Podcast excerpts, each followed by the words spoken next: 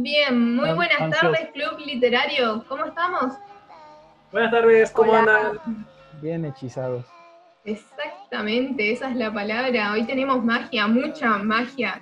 Hay, hay gente hay gente que dejó de hacer, eh, sacó licencia, dejó cosas de lado, eh, se sumó, eh, todo, todo, todo para este día especial que muchos lo estábamos esperando, que es el especial de Harry Potter, donde nuestra cuenta de Twitter explotó, hasta los Instagram y las redes de cada uno de los miembros del club literario también tuvo mucha difusión Así que no vamos a dar tantas vueltas y vamos a empezar con este especial donde vamos a tener mucha lectura, vamos a tener eh, todo lo que pasó en las redes sociales, eh, datos random, vamos a tener mucho.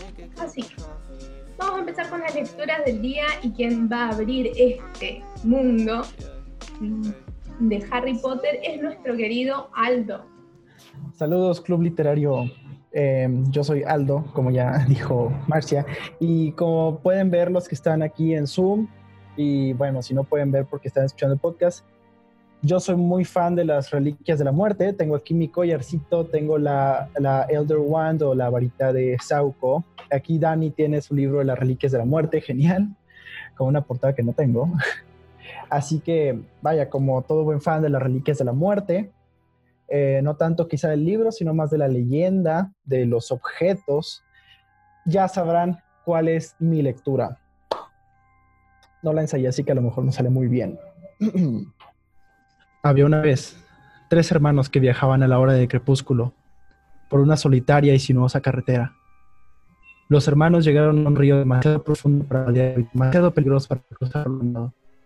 Pero como los tres hombres eran muy diestros en las artes mágicas, tuvieron más que girar sus varitas e hicieron aparecer un puente para salvar las traicioneras aguas. Cuando se hallaban hacia la mitad del puente, una figura encapuchada les cerró el paso y la muerte les habló.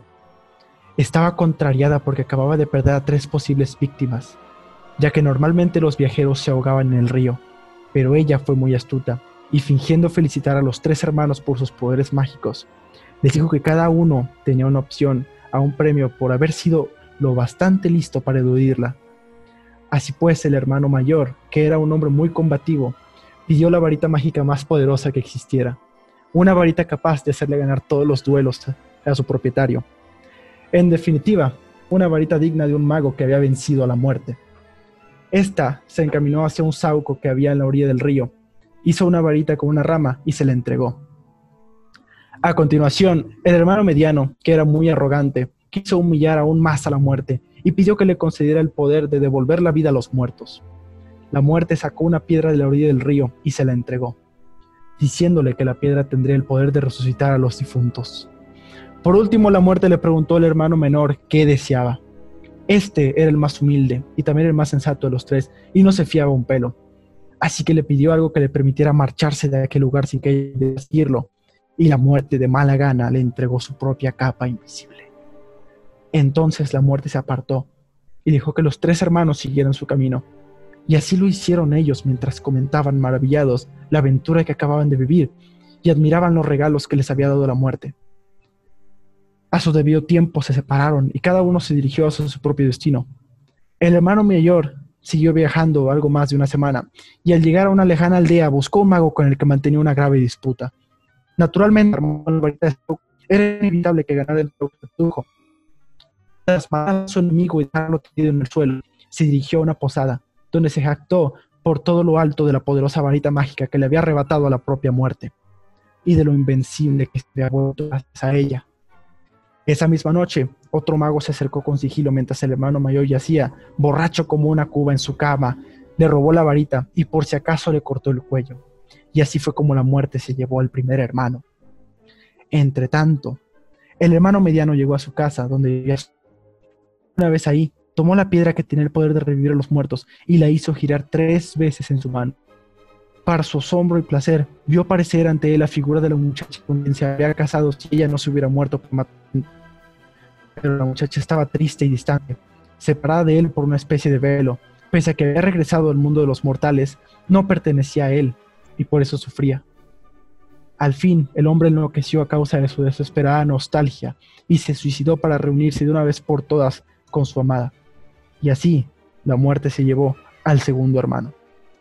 Después buscó al hermano menor durante años, pero nunca logró encontrarlo. Cuando ese tuvo una edad muy avanzada, se quitó por fin la capa invisible y se la regaló a su hijo. Y entonces recibió la muerte como si fuera una vieja amiga y se marchó con ella de buena gana. Y así como iguales, ambos se alejaron de la vida. Muy bien, todo el mundo conocemos esta, este pequeño cuento, el cuento de los tres hermanos que forma parte de la mitología del mundo mágico de J.K. Rowling. A mí siempre me gustaron mucho las analogías mitológicas en, en películas, en series, y vaya, regularmente se utilizan mitologías como la griega, la romana, la nórdica, mitologías reales para crear analogías, pero esta vez J.K. Rowling decidió crear su propia leyenda, su propia mitología y tuvimos analogías sobre estos tres hermanos que representan, si no me equivoco, al Harry Potter como descendiente del personaje de mm, Ignotus Peverell, me parece, a Severus Snape y también a Tom Riddle, ambos escapando de alguna u otra forma de la muerte. Y vaya, las reliquias de la muerte eh, es, es, un libro que nos habla mucho de, vaya, de la muerte, valga la redundancia, y me gusta mucho este cuento porque nos muestra cómo los hermanos aún así creyeron que habían burlado a la muerte, pero realmente era la muerte la que, había, los, la que los había burlado a ellos. Uh, el único que logró burlarla durante un tiempo fue el hermano menor, que fue Ignotus Peverell, el dueño de la capa invisible, que después pertenece a Harry Potter. Y esta fue mi lectura, muchas gracias. Gracias, Aldo, excelente. Eh, los que quieran preguntar algo, me encanta tu varita. Aldo se está comiendo su varita, quiero decirlo. los que quieran preguntar algo, me avisan. Quiero hacer una pregunta. ¿Sí? La voy a preguntar a todos los que lean, pero eh, bueno, es cortita nomás la respuesta, sin profundizar. Eh, Aldo, recién has leído una parte que te ha gustado y demás. Yo quiero ir por el otro lado. En toda la saga, y vayan pensando el resto porque se las voy a hacer a todos esta pregunta. En toda la saga, ¿cuál es el punto más flojo? Vaya, este. O más flojo, pero que menos te haya gustado a vos, que consideres que está de más o que no hace falta. Mira, hay cosas que no me eh, agradan, pero es que hay una característica de la saga, pero que es de toda la saga, no es de un libro en específico, y es lo inconsistente que es, porque a Rowling se le van ocurriendo ideas nuevas uh, mientras va creando libros. Entonces, por ejemplo, tenemos la filosofal, donde al final eh, Dumbledore va volando hacia el Ministerio de Magia. Pero después me parece que ya en, el, el Cáliz de Fuego o la Orden del Fénix, que es lo que estoy releyendo justo ahora, ya se nos introduce lo que es el término de lo que es la aparición, los personajes pueden teletransportarse. Entonces, si se pueden teletransportar, ¿qué hacía Dumbledore volando hacia el, Ministerio de hacia el Ministerio de Magia? Claramente a Rowling todavía no se le ocurría el concepto de la teletransportación de los personajes. Y vaya, son esas cosas que son demasiado inconsistentes, que es demonios, o un traslador, que es, es, un objeto que se nos introduce en el cuarto libro. A Rowling no se le ocurrió y eso crea muchísima, muchísimas disonancias, muchísimas cosas que no tienen sentido y va, es lo que, no, lo que no me gusta de la saga de Harry Potter, es lo más flojo para mí. No es de un solo libro, repito, es un fenómeno que ocurre en todos por la manera en que a Rowling se le iban ocurriendo los conceptos mágicos. Yo tengo un dato que quiero que los que sean masters en este, en este tema me lo verifican, si no lo vamos a dejar como un dato random. Eh, que acá me dice que el cuento del bulero en español de Chaucer es la historia en la que Rowling se inspiró para Harry Potter y las reliquias de la muerte. No sé si sabían eso. Ok. bueno, ese es eh, justamente eh, me vino a. Tengo unos datos ahí que me encantaron mientras fui investigando y justo cuando Aldo leyó me vino a la mente ese quería verificar, pero bueno, lo vamos a dejar como un dato de color. Bien, seguimos entonces con más lectura. Eh, Dani. Dale, estamos en el mismo libro. Yo tampoco la practiqué mucho, así que vamos a ver qué sale. A ver, déjenme que encuentre la página. Acá estoy. Eh, yo elegí Las riquezas de la muerte. Capítulo, vamos a cuatro. En este capítulo, eh, Harry está por abandonar eh, la casa de los tíos por última vez, porque se va al encantamiento que lo protege, porque está ya a punto de cumplir los 17. Entonces idean un plan, la Orden del Fénix idea un plan para trasladarlo de manera segura, o por lo menos es lo que pretenden, hacia eh, diferentes puestos que, exactamente, hacia diferentes puestos eh, que protegieron con bastantes sortilegios de magia para no ser descubiertos. El plan es hacer siete Harry Potters con eh, la poción multijugos, obviamente, para distraer a los mortífagos si es que aparecían. Porque se supone que Voldemort tiene el dato de que lo van a trasladar el 31, pero no, lo tratan de trasladarlo antes y bueno, es lo que sucede acá. Em, ten cuidado, Hagrid, te lo suplico, le advirtió el señor Weasley que estaba de pie a su lado sujetando la escoba que iba a utilizar. Todavía no estoy seguro de que eso fuera aconsejable y desde luego solo hay que usarlo en caso de emergencia. Atención, dijo Moody. Todo el mundo preparado, por favor. Quiero que salgamos todos al mismo tiempo o la maniobra de distracción no servirá para nada. Las cuatro parejas que iban a viajar en escoba montaron en ellas. Sujétate fuerte, Ron, aconsejó Tonks, y Harry observó que su amigo le lanzaba una mirada furtiva y culpable a Lupin antes de agarrarse con ambas manos a la cintura de la bruja. Hagrid puso en marcha la motocicleta que rugió como un dragón y el sidecar vibró. Buena suerte a todos, gritó Moody. Nos veremos dentro de una hora en la madriguera. Contaré hasta tres. Uno, dos, tres. La motocicleta arrancó con un rugido atronador y el sidecar dio una fuerte sacudida. Al elevarse a gran velocidad, a Harry le lloraron los ojos y el viento le echó atrás el cabello despejándole la cara. Alrededor de él las escobas ascendieron también y un cestral lo rozó levemente con la larga cola negra al pasar por su lado. Le dolían las piernas y las sentía entumecidas, apretujadas al haber colocado entre ellas la jaula de Hedwig, la saeta de fuego y la mochila. Iba tan incómodo que casi se olvidó de echarle un último vistazo al número 4 de Private Drive pero cuando se asomó por el borde del sidecar ya no logró distinguir la casa. Siguieron ganando más y más altura, y de pronto se vieron rodeados. Al menos 30 figuras encapuchadas, aparecidas de la nada, se mantenían suspendidas en el aire formando un amplio círculo en medio del cual los miembros de la orden se habían metido sin darse cuenta.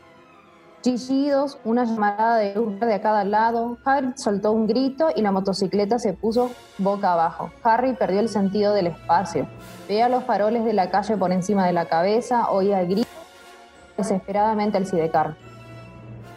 Sus cosas le resbalaron de entre las rodillas. ¡No! ¡Hedwig! La, la escoba cayó girando sobre sí misma, pero Harry consiguió atrapar la correa de la mochila y sujetar la jaula al mismo tiempo que la motocicleta volvía a girar y se colocaba en la posición correcta. Un segundo de alivio y luego otro destello de luz verde. La lechuza chilló y se desplomó en la jaula. ¡No! ¡No! Harry aceleró y Harry vio cómo los encapuchados mortífagos se dispersaban ante la motocicleta que arremetía a toda velocidad contra el círculo que habían formado. ¡Hedwig! Hedwig, la lechuza, inmóvil y patética como un juguete, yacía en el fondo de la jaula. Pero Harry no podía ocuparse de su mascota. En ese momento su mayor preocupación era la suerte de los demás. Miró hacia atrás y vio un enjambre de personas en movimiento, destellos de luz verde y dos parejas montadas en sendas escobas que se alejaban a toda velocidad, pero no las reconoció. Dar media vuelta, Hagrid. Tenemos que volver, gritó por encima del estruendo del motor. Sacó su varita mágica y dejó la jaula en el suelo, resistiéndose a creer que la lechuza hubiese muerto. Da media vuelta, Hagrid. Mi misión es llevarte allí sano y salvo, Harry, bramó Hagrid y aceleró aún más. Detente, detente, chilló Harry.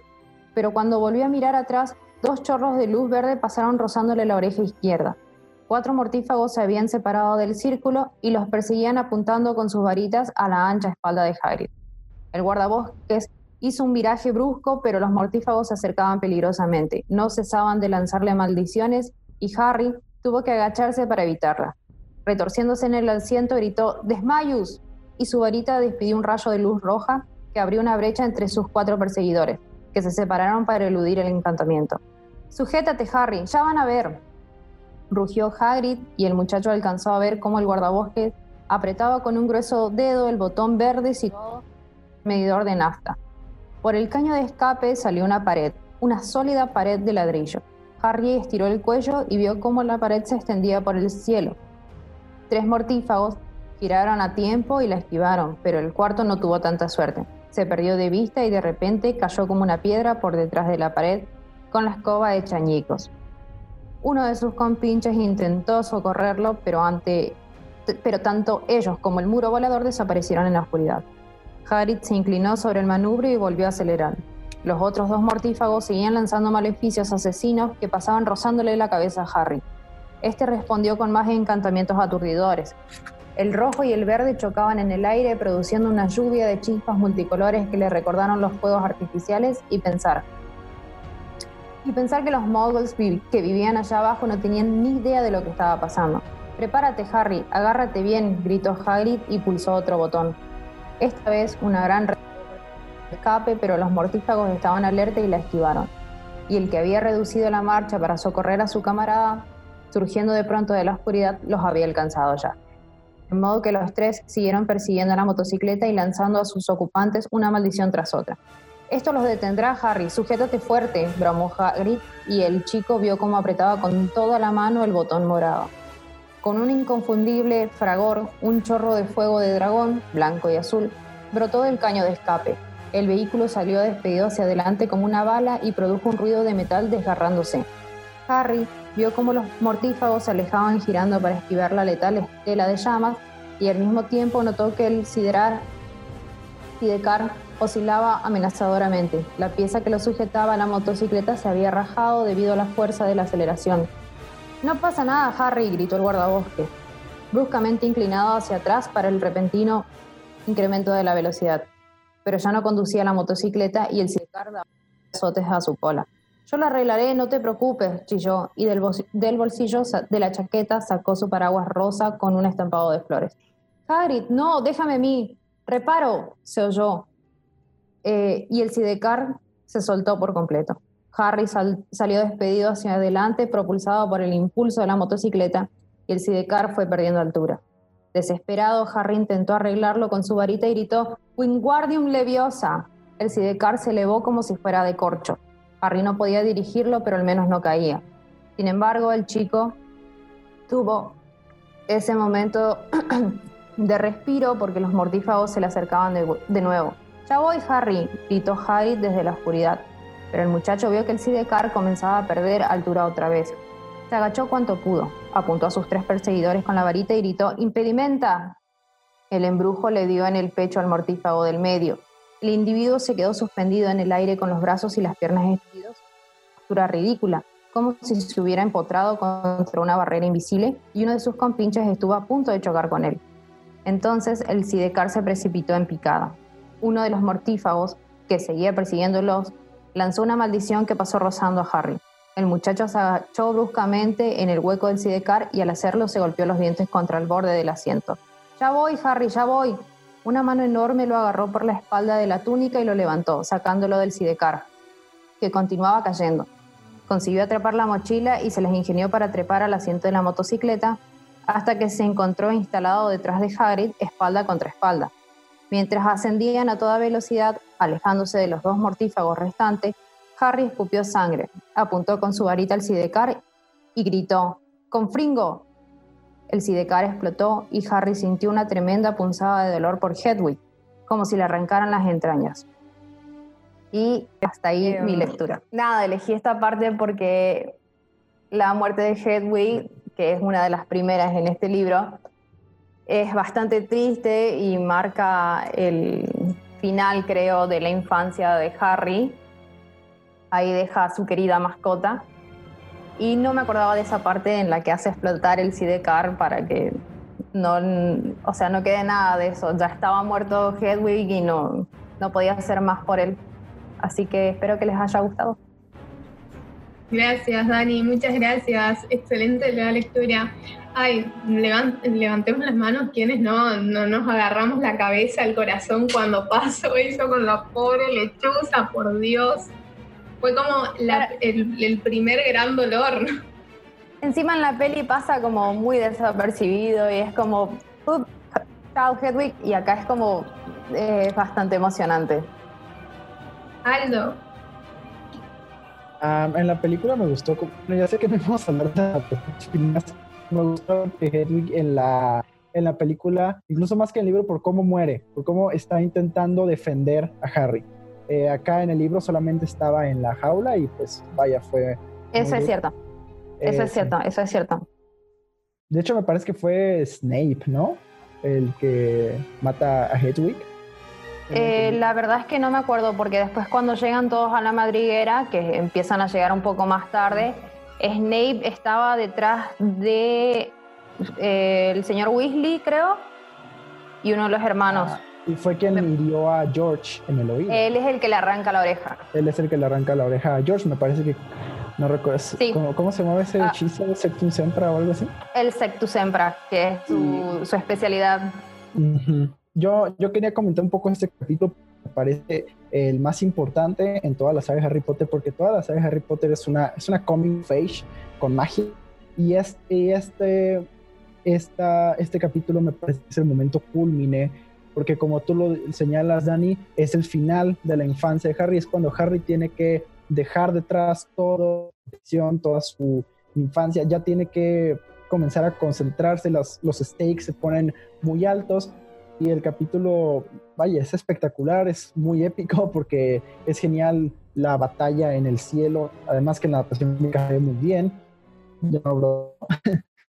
y tiene muchísimas cosas bien importantes, como Hagrid sacando a Harry de la casa de los Dursley en su motocicleta, como por primera vez lo trajo, ¿no? Exactamente. en la misma moto, él lo llevó y él mismo dice, cuando la primera vez te traje cabías en la palma de mi mano y ahora lo tiene que llevar al lado porque no entran los dos en la moto, entonces como está bien esa analogía también. Además señalaste algo que no recordaba yo, que es que Harry hace explotar el sidecar de la motocicleta de Hagrid. Y yo veo eso como, como Harry diciendo, demonios, mi infancia la tengo que destruir, tengo que volverme un adulto ya. Yo, eso se me acaba de ocurrir, es, esa es como una analogía de Harry destruyendo su infancia para prepararse para su destino. Aparte, eh, al cumplir los 17 es cuando alcanzan la mayoría de edad y se los considera adultos en el mundo mágico, así que también, bueno, él está a punto de cumplir los 17, así que está todo, todo relacionado. Todo está perfecto en ese capítulo, el mejor de la saga. No teman hacer eh, comparaciones con la película porque es, eh, es inevitable, porque mientras leía tanto Aldo como Dani, es inevitable que en la memoria se te vaya reproduciendo las escenas de, las películas. Bien. La misma pregunta que le hice a Aldo. ¿Cuál te parece el punto más flojo o que menos te gustó en todos los libros? Pensando mientras Aldo trataba de responder lo mismo, y me parece que uno de los puntos es que el tema de que Harry aprende algo y lo aplica a fin de año, sí o sí, para derrotar al Señor Tenebroso. Es. No, no falla, ¿eh? O sea, vos aprendés algo en primer año eh, y lo aplicás a fin de año justo cuando te ataca Lord Voldemort. Lo mismo en segundo, lo mismo en tercero, lo mismo en cuarto. Es como. O sea, Lord Voldemort solamente ataca a fin de año, a fin de curso. Es como, podía atacar antes, podía atacar en la mitad. No, llegando ya al fin de clases. Es metódico. Es, metódico, exactamente. le dije en dos, oraciones le dije, eh, Señor Tenebroso y Lord Voldemort. Eh, ¿qué, respeto se le tiene. Qué respeto se le tiene. Nunca igual voy a olvidar, eh, creo que una vez hablando con Dani, porque obviamente tenemos años de amistad y en estos años hemos compartido tereres, comida, todo de Harry Potter. Eh, y nunca me voy a olvidar el concepto de, de Dani explicándome eh, un poco la actitud de Voldemort y es es una diva, es una diva, es una eh, quiere plumas, estrellas, show. pero es que ¿qué tiene que destruir para vencerlo? Su diario, su diadema, su anillo, su sí, en la elección de las reliquias, ahí lo ves, ves que es meticuloso. Él no se mete con cositas, él va eh, anillos, él va a diadema, él va a copa, es así. Decilo, Vani, Me mucho por ahí al tema de, de, muchas series, sobre todo sitcoms, donde a mitad de temporada aparece el episodio de Acción de Gracias, un episodio más tarde el especial de Navidad, después tenemos el especial de Año Nuevo, como que son fórmulas que no fallan. Voldemort viene a fin de curso. Sí o sí. Él espera que Harry aprenda los hechizos necesarios durante el año lectivo para aplicarlos a fin de año contra él. Incluso, y bien eh, aplicado incluso las Reliquias de la Muerte, que no es un año en Hogwarts. E incluso la batalla de Hogwarts ocurre casi al final del curso, ocurre en mayo, por ahí. Voldemort siempre, pero preocupándose por la, por la educación de los chicos, el gran Boldy. Es, el integrador. Es Exacto, el, final. lo mismo. Bien, vamos a hacer nuestra pequeña pausa y volvemos con más, mucho más de Harry Potter. Seguimos con más Harry Potter, porque este, este especial tiene mucho, mucho, mucho contenido. Y vamos a develar un poco las encuestas que estuvieron eh, surgiendo en nuestro Twitter. Muchos estuvimos participando, hubo mucha participación en las redes, así que vamos a develar un poco cuáles fueron los resultados y también debatir, obviamente. Así que Aldo, mostranos el camino. Honorus. Ok, ya estoy desmuteado. Entonces, la primera encuesta que realicé en Twitter fue ¿a qué casa de Hogwarts pertenecen? Ah, y aquí quería retomar tantito la pregunta de Matías, que es lo que más me gusta de la saga, y es la manera en que Rowling villaniza, pero tanto, tanto, tanto, tanto Slytherin. No recuerdo bien, tengo como tres años que no leo las Reliquias de la Muerte, pero recuerdo que en la adaptación fílmica, eh, cuando Harry regresa a Hogwarts, esta McGonagall dice, ah, señor Filch, encierre a todos los Slytherin en, la, en los dungeons. Eso pasa también en el libro porque no recuerdo bien. Yo tampoco, no, no, me acuerdo de esa parte, pero es como que los que están en contra de Harry siempre es Slytherin. O sea, capaz que había algunos que estaban a favor de Harry, pero fueron a caer en Slytherin, o sea... Muy exagerado. Pero en la peli es, son malos, se van, se van por favor. Malos, malos, malos, malos. Horribles. Son de lo peor. Entonces la encuesta quedó así. Ravenclaw y Slytherin eh, estuvieron empatados con 30% ambos. Y Hufflepuff y Gryffindor tuvieron 20% cada uno. Yo esperaba que Gryffindor ganara porque es la casa más popular. Eh, quería, quiero preguntarles a ustedes a qué casa pertenecen, cuál es su favorita. Eh, yo, iba, a decirles lo mismo. Yo quiero que cada uno me diga cuál es su casa y por qué. No solamente, ah, me gusta esta. No, no, no. Bueno, empezar, em, empieza entonces, profesor. Eh, anda muy preguntón, así que empiece. Oh, bueno, bien. Justo, mira, acá seleccioné porque había buscado, porque no me acordaba exactamente cómo era, una frase que está atribuida a Rowena Ravenclaw. Después me van a decir sí o no que dice, una inteligencia sin límites es el mayor tesoro de los hombres. Completamente de acuerdo. Para mí el mayor bien que tiene la humanidad es la inteligencia. Y por ahí yo mismo peco a veces de demasiado academicista, de tratar de no solamente eh, formar una postura en algo, sino de justificarla a más no poder, de buscar en, hasta en libros perdidos y encontrar la mayor cantidad de posturas que haya al respecto para confrontarlas entre sí y ver a qué conclusión llego. Para mí el conocimiento está por sobre todas las cosas y bueno, es la casa con la que más me identifico en ese sentido. Yo también, yo soy Ravenclaw, este, no me considero muy inteligente, pero yo valoro muchísimo siempre el conocimiento. Uh, ustedes, quienes me conozcan de manera más cercana, saben que yo soy una persona que cada rato cambia de opinión tengo una opinión respecto a un tema y a la semana la cambio porque leí otra cosa o me informé de otra cosa.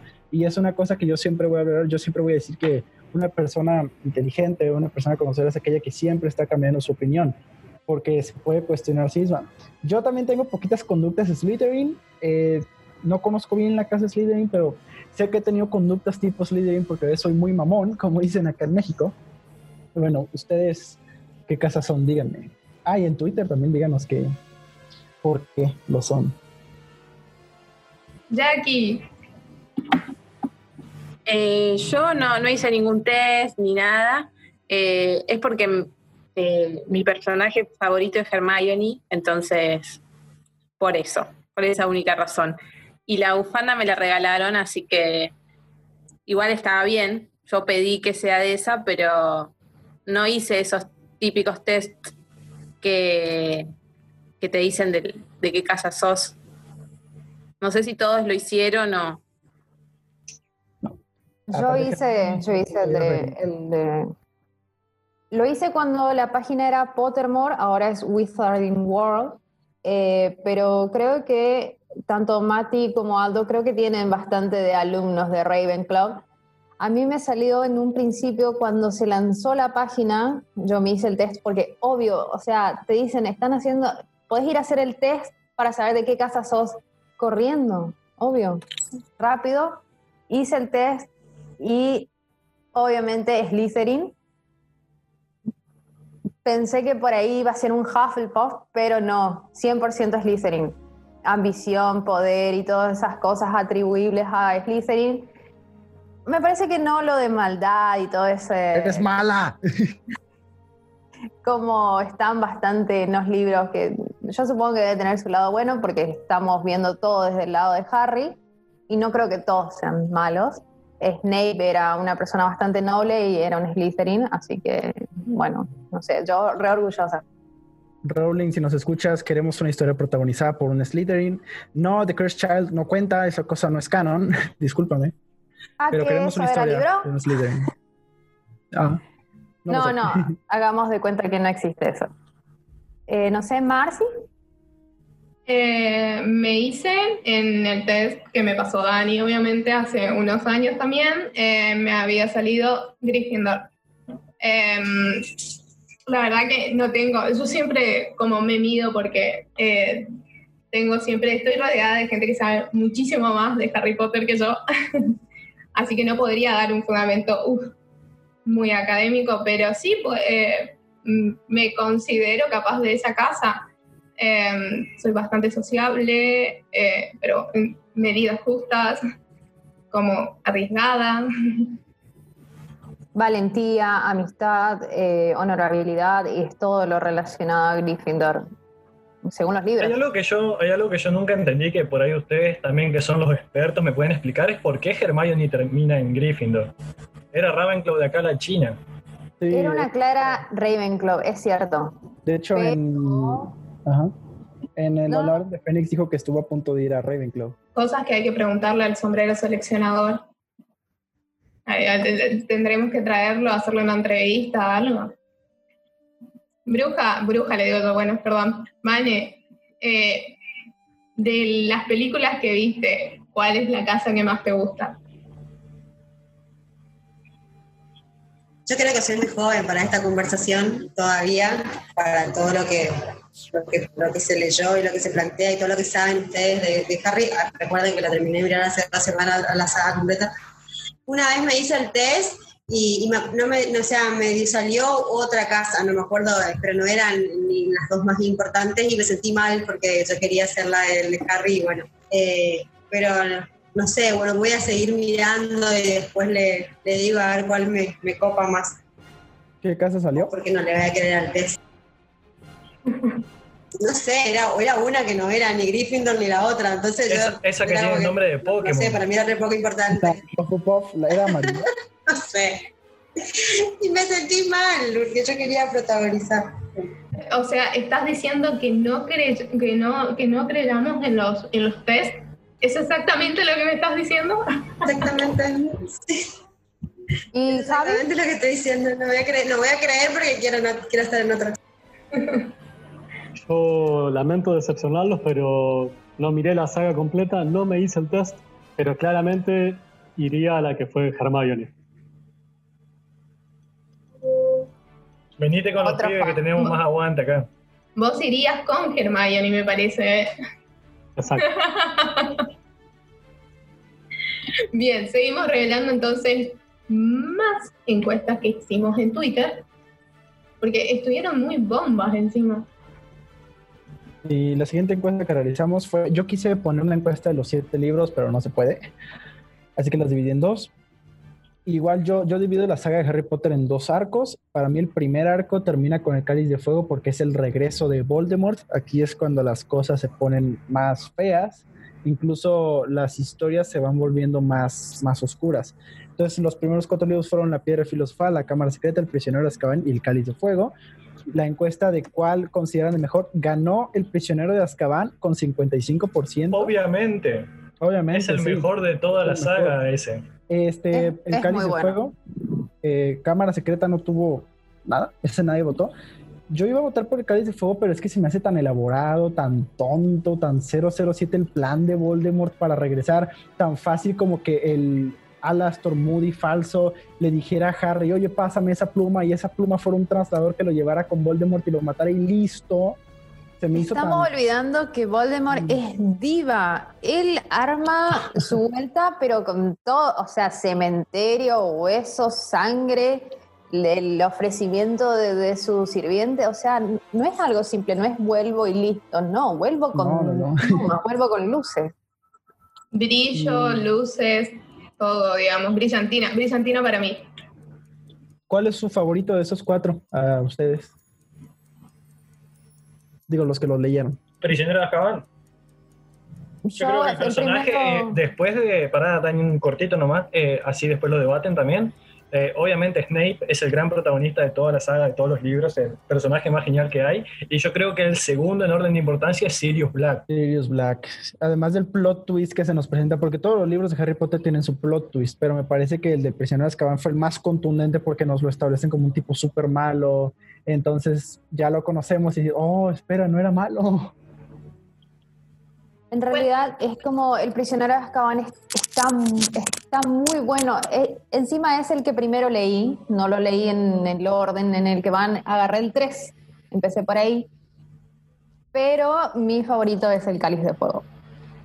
¿Cuáles son las características que, los, que lo hacen ser al prisionero de Azkaban tan bueno? Así, para los que no leyeron eh, los libros, eh, se van ubicando o van queriendo ir a comprarlo. Yo creo que los personajes, o sea, es la primera vez que vemos a la autora con esa destreza de decir, bueno, eh, la historia no va a girar en torno a algo, sino que va a girar en torno a alguien, y que no va a ser un suceso o un evento o un objeto inanimado, sino que va a ser una persona y que encima el eje central de esa disputa es la misma persona, o sea, al principio la vemos con unos ojos y la terminamos viendo con otros, y aparte es un personaje que está muy bien construido. Además de que es una de las historias más oscuras por la implementación de uno de, de mis criaturas mágicas favoritas, que son los, los dementores, que son cosas que si se te aparece uno ya valiste. Y a mí me da muchísimo miedo los dementores. Además, lo que dice Mati, los personajes, Sirius Black es genial. Y yo creo que es la, que es el libro que tiene como más exploración de lo que es la historia de Harry Potter, de su infancia, de cómo fueron traicionados sus padres, conocemos a los merodeadores, porque yo, yo digo siempre, desháganse de las películas de Animales Fantásticos, denme una serie de la Orden del Félix original, eso es lo que yo quiero. Además, añado de que tenemos la introducción de Sirius, tenemos el desarrollo de Snape y tenemos la introducción de Remus Lupin. No olvidemos a ese gran... Fue uno de los mejores profesores, si no el mejor, de toda, toda la saga. O sea, es el profesor modelo, Remus Lupin. Por favor. Ay, sí, un- una remera que diga eso, por favor. Y aparte con su handicap y todo. Me acuerdo. Me acuerdo, Mati, que habías dicho que considerabas que eh, el prisionero de Azkaban, eh, considerabas que era la cúspide, digamos, como escritora de Rowling. Sí, y no solo, o sea, es como eso que dijo Dani recién, claro, yo pensaba, yo leí solamente los primeros cinco libros, a los otros nunca accedí y después, bueno, eh, por la vagancia que me generaron las películas, después nunca los busqué. Pero entre esos cinco primeros, El prisionero de Azkaban, se podría leer tranquilamente como un libro independiente, porque está muy completo. Como bien agregó Aldo también, es donde más se explora por ahí en, el personaje en sí de Harry, y no hay nada que venga de arrastre ni nada que después tengamos que saber a futuro. O sea, si nosotros decimos, bueno, voy a leer un solo libro, por lo que sea, porque es muy famoso, porque tengo ganas, eh, yo creo que ese es el libro a agarrar, porque es un libro autoconclusivo y que se puede leer independientemente de la saga, obviamente, hay cuestiones, hay relaciones que vienen de antes y que más o menos tendríamos que conocer, pero al conocimiento popular que hay hoy en día de la saga entera si uno tendría que elegir un solo libro para leer de manera independiente, creo que ese es el ideal. Seguimos entonces con la segunda parte de la encuesta. Sí, eh, los siguientes son los últimos tres libros de Harry Potter. Tres porque no, hay, no existe un octavo libro, jamás existió. Eh, y los últimos tres fueron La Orden del Fénix, El Príncipe Mestizo y Las Reliquias de la Muerte. Ganó La Orden del Fénix con 50%, no me lo esperé, no me lo esperé para nada. El Príncipe Mestizo 29%, Las Reliquias de la Muerte 14%. Las Reliquias de la Muerte eh, se me hace un excelente libro al inicio, al final me decepciona mucho. La Orden del Fénix ah, fue de los que menos me gustaron. Ahorita lo estoy disfrutando un poco más. El Príncipe Mestizo fue, es mi favorito de toda la saga de Harry Potter por la exploración de Voldemort, eh, por la exploración del personaje de Tom Riddle, que me parecen arcos geniales. ¿Qué opinan ustedes? Es cierto, es una buena complementación nos adentramos eh, a todo lo que condujo a Tom Riddle a ser después Lord Voldemort, qué lo motivó, qué, qué fue lo que le pasó en la vida para hacer eso, para tomar ese camino de las artes oscuras. Y sí, me, me, gusta mucho. Aparte también la exploración de un personaje que he quedado como un poco olvidado, como muy antagonista, que es Draco, ahí está como bastante en una encrucijada y se ve que él no es del todo malo, sino que está empujado más bien por su familia y por todo el linaje de, sangre pura que tiene y todas las metas que tiene que cumplir, ya que su padre está encarcelado y Voldemort lo tiene ahí a él, entonces como también es, es una parte buena de ese libro. Bien, seguimos entonces con más encuestas y me gustó una que hizo Aldo, que estaba muy buena sobre los personajes. En el cual vemos, eh, me gusta mucho, ¿cuál es tu personaje favorito y por qué es Luna? Basta con las encuestas guiadas, Aldo. Sí, Luna, todos amamos a Luna, por favor. Sí. es como, quien no ama a Luna, no ama a su patria y a su madre, algo así, digamos. Harry Potter debió quedarse con Luna. Yo lo re Yo shipeé eso, aunque no era, pero yo quise shipear eso. ¿Vieron cuando uno ve o lee una saga o un libro y dice, no, pero estos personajes imposible, pero igual lo shipean la cabeza? Yo, yo me comí ese viaje.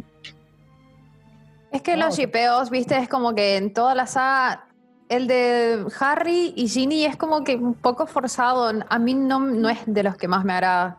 Sin embargo, nunca me gustó tampoco mucho el de Ron y Hermione, pero después como que termina encajando y digo, sí, sí, ese sí. Pero el de, el de los otros es como que... Dato random de eso. Eh, eh, había leído que Rowling se había arrepentido de de haberlos terminado juntos, digamos, tanto a Ron y Hermione. Cosas que pueden pasar.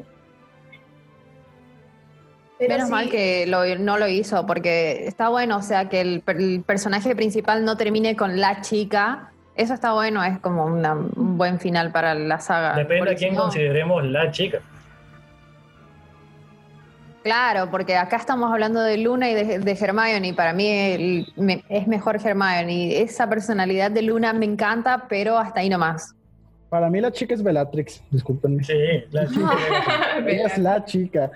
Eh, Elena Bonham Carter, vaya. no pudieron elegir mejor actriz. No pudieron elegir mejor actriz. Creo que igual también el personaje de Molly Weasley, el, personaje ese de mamá, es como está, está muy bien logrado por la actriz, es otro de los que me gusta a mí también. Ay, la batalla entre ellas dos, bueno.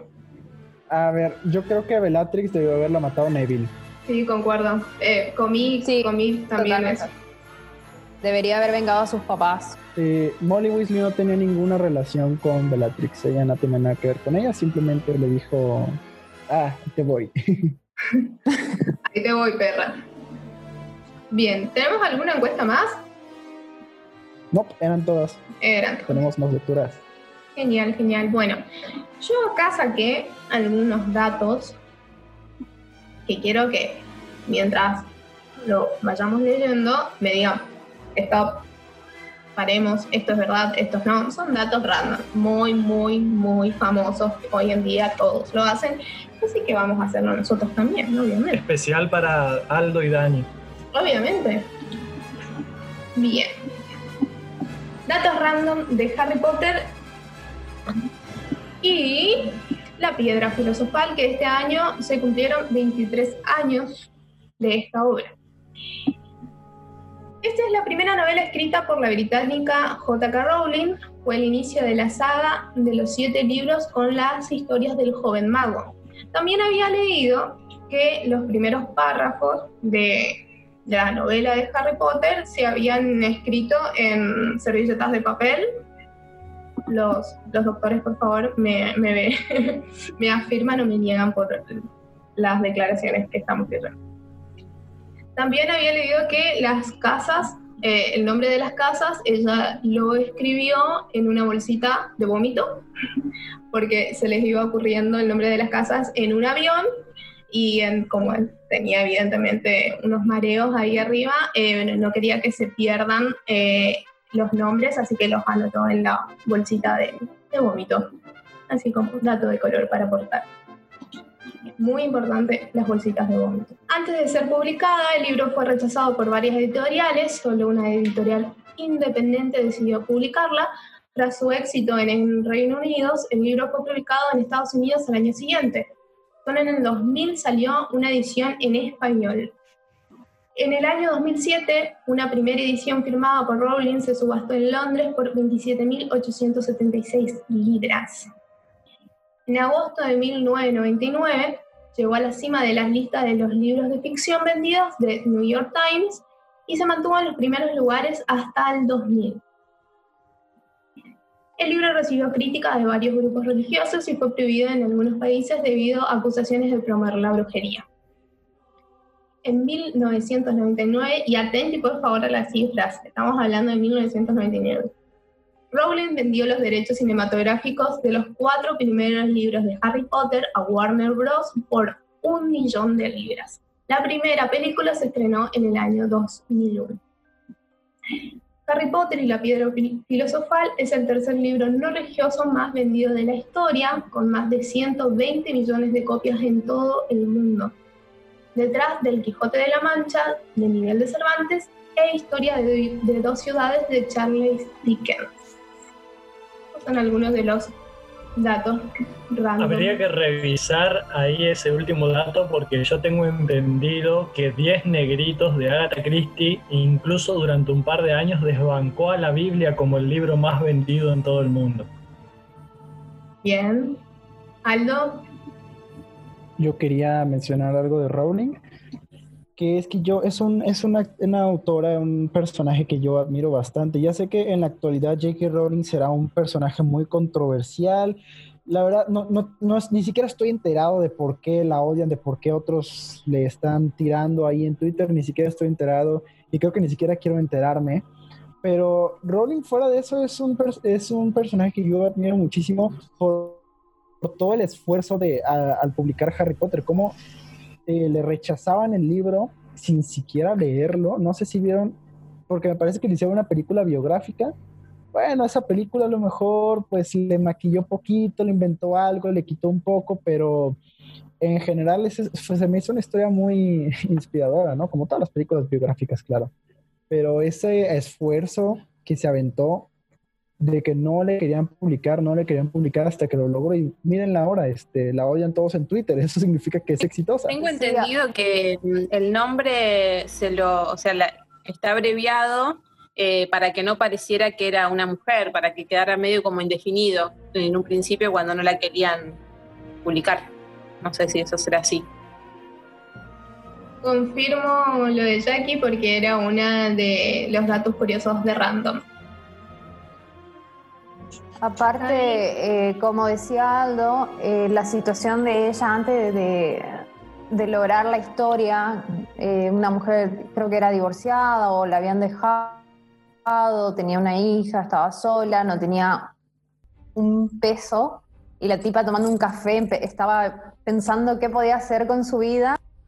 Bueno, ponerle que se- ahí se le ocurrió la inspiración de Harry, pero en realidad es como que venía teniendo muchas ideas y fue encauzándolas hasta que logró esto de Harry y como leía Marcy, fue rechazada en muchos lados porque no creyeron en la historia de un mago de una escuela de hechicería y dijeron, no, esto no vende nada, pero bueno, No vende nada.